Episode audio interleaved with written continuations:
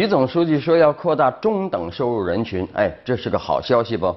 所谓手中有粮，心里不慌，中等收入的小日子过好了，对社会的稳定还有各项事业的发展都大有好处。哎，你还不要以为中等以上收入一定是白领、金领做写字楼的，如今就算是做工人，收入也不一定差。比方说，广州有一例新闻上看来的，有这么一个小伙呢，技校毕业已经十年了啊。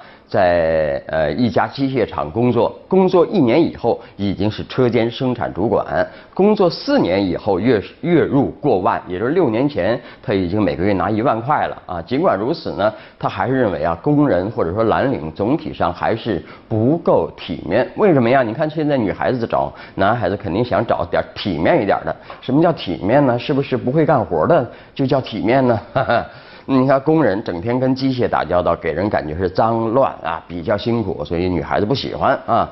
那虽然工人，特别是技术工人的这个收入呢，要比一些办公室小白领要稳定，甚至还高一些，但是呢，还是感觉不够体面啊。是个什么叫体面啊？呃，所以说呢，这个小伙呢就希望啊，未来中国的技术人员能够像德国等国家一样，社会地位得到更更大的提高。啊，所以你看啊，即使是有获得月入过万了吧，还得有获得感啊，这种好感觉才会让人觉得体面啊。再来看，呃，五月十号的时候呢，广州民办小学网上报名就开始了，这一周下来了吧？呃，总共有超过一百二十所民办小学报满啊，报名人数超过了计划招生数。呃，差数最大的是广州市广外附设外语学校，差数已经达到了一千三百一十三人，反正好多人报名就是了啊。每年呢，你看民办小学招生简章一出啊，呃，让好多家长。倒吸一口凉气，为什么呀？学费又涨了啊！这个今年这个情况怎么样呢？学费最贵的民办小学是华南师范大学附属外国语学校啊，简称华附外校啊，一年学费是六万，再加上伙食费啊、校车费啊、住宿费啊，走读生一年需要花费七千一百呃啊七万一千六百块啊，住宿生啊七万八。啊，虽然不少民办小学的学费连年上涨，但是报名依然很火爆。有些名声比较大、口碑比较好的热门学校，更是让家家长们是挤破头啊！啊，直接的感受呢，就是哎呦，家长真有钱啊！但其实这样的在孩子的教育方面不惜代价的现象，还是从一个侧面表现出家长对孩子未来的担忧啊！你看，只有考上好学校，孩子的未来才有保障，否则就要啊要饭。啊，这已经成为许多家长的一个信念了，思路都是这样的啊。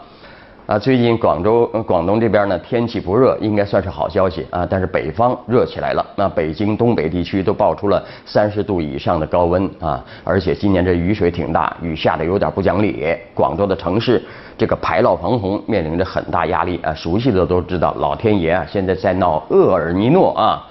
这个防洪排涝、河冲治理，在广州也搞了不下二十年了吧？啊，成绩怎么样啊？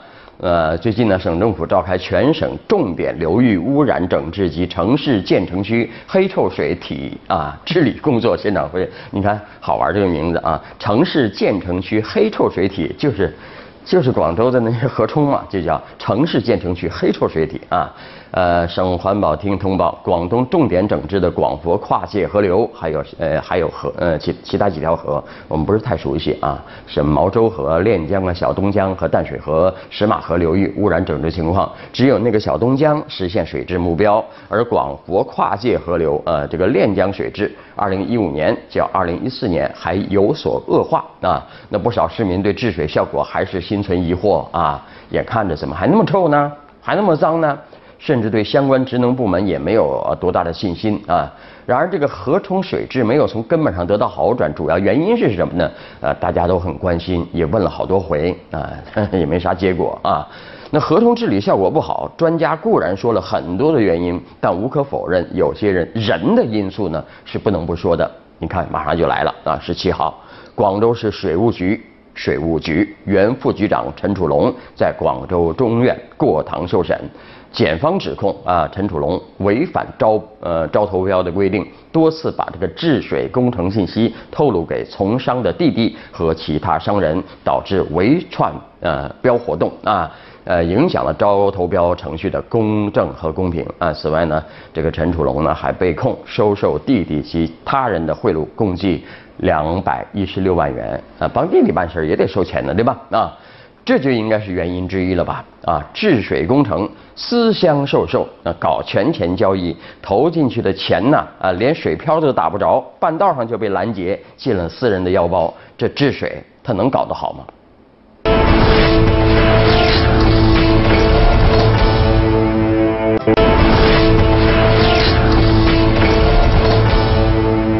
我们常说这个要为企业减负减负嘛啊。最近人民日报记者呢对浙江省杭州市嘉兴市和河南省郑州市洛阳市的五十三家企业成本状况呃展开调查。呃，调查中呢不少制造业企业反映。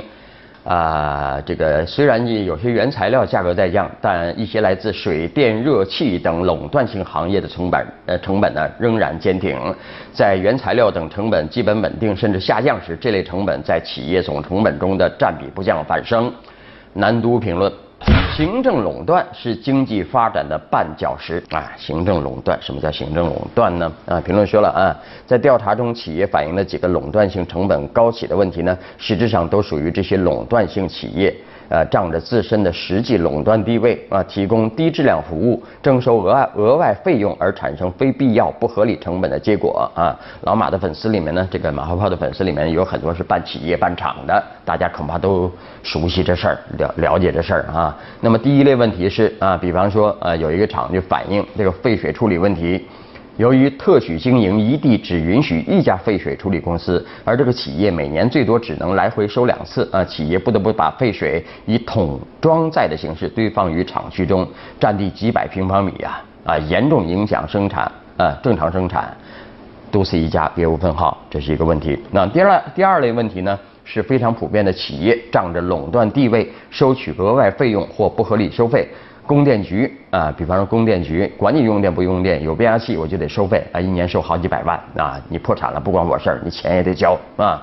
那企业无从选择啊，供电局无需提高服呃服务啊，无需取悦客户就可以坐享高收费啊，自然没有动力改善或公开啊，这是垄断性行业中十分常见的问题。那最后一类问题呢，就是资源型改革的根本所在，什么呢？行政垄断导致的企业不必要成本，无论是铁路运输呃价高，还有这个高速公路不合理甚至不合法延迟收费年限导致的物流成本高，或者是输配电垄断导致的电力成本居高不下，本质上都是一样，就是在失去自然垄断性质的领域或环节，以行政法规确立实际垄断地位，产生了垄断性价格。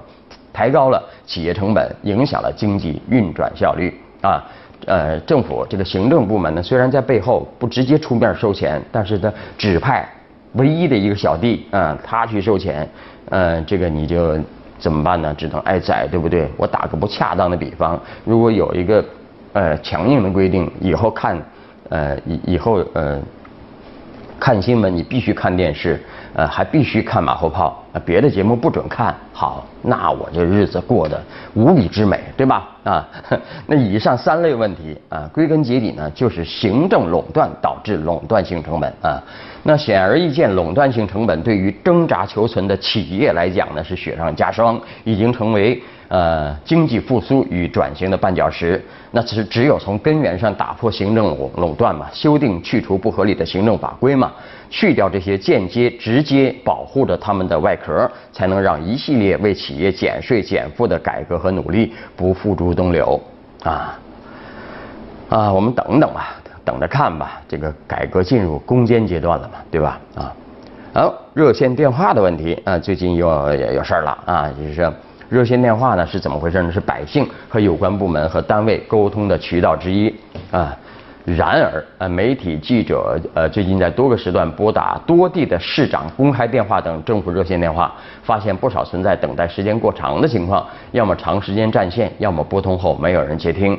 京华时报评：政府热线不热。根在权力冷漠啊！评论说热线不热，市民心凉啊！如果打了不接，接了白接，政府热线电话就成了摆设啊！无疑会让民众火冒三丈，陷入失望甚至绝望之中啊！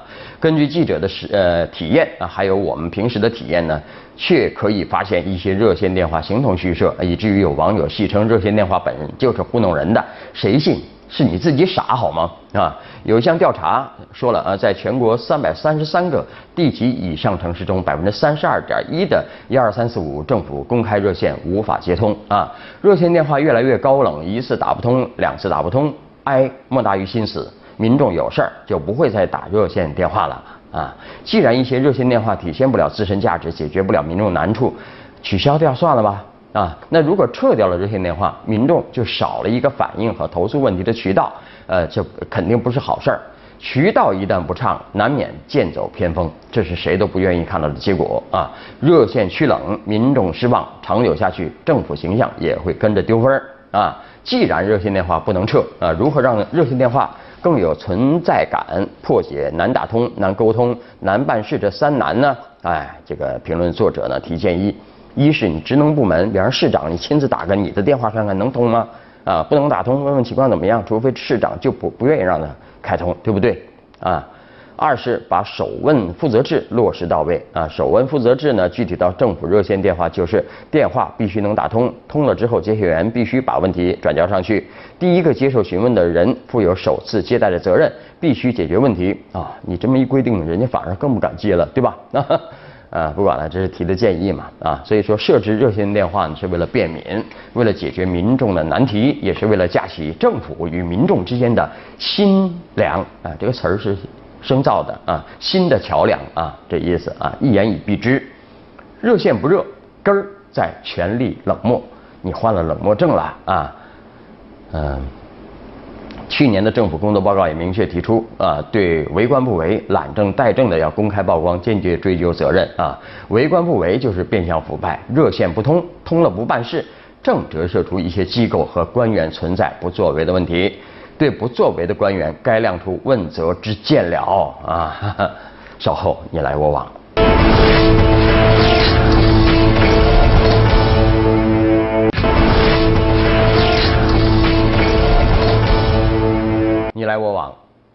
美国超高速高铁模型演示实验获得了成功啊！实验用的滑车在两秒之内就提速到了每小时一百八十六公里。发明人还说了，这种高铁建成后呢，时速预计将超过一千一百公里，从洛杉矶到旧金山只需要三十五分钟，快过飞机呀！啊。我们来看网友们的围观，有位说了，这代表着火车的未来。美国就算自己不生产，靠卖核心技术，给全世界都可以盆满钵满了。那还有位说了，别人在研究科技，一切的可能，最初看来都是不可能。呃，这个所以说嘛，你看，呃，必须要承认，在科技上呢，这个美国人呢还是走在前面了啊。这个我们在拼命的，就是说认为做一些我们认为超越的事情，就比方说最近华为，呃，说华为国产手机已经超越了苹果了，哈哈哈！大家开会庆庆贺吧，难说，不知道苹果现在在干什么呢，对吧？你看清楚了人在干什么啊？你在高兴好吗？啊，还是美国的消息，有外媒发布研究报告说了啊，中国人在美国房地产市场投入数以亿计美元买买楼啊，这是中国人去年跃升为美国房地产市场最大的外国买家，把美国给我买下来啊！来看网友网友们怎么说哈，有一位说了，这是典型的资金外流啊，是好事吗？啊，还有一位说老美永久产权不能比啊啊。啊，美国的房地产为什么吸引着啊很多中国人呢？没买过的人还真说不好啊。不过看到很多网友说了，安全感是做出这个决定的其中一个原因吧。啊，买了就是你的了，地下挖到什么宝贝都是我的了。哈哈，哎，这个这个政策呢，跟我们国内政策没法比，对吧？啊，好了，那今天先聊到这儿，明天晚上我们接着聊，拜拜。因为想放手的还在心里。想坐火车，轰然回到离别那一刻，没有心如刀割，不再依依不舍，只有沉默相隔，有种说不出来。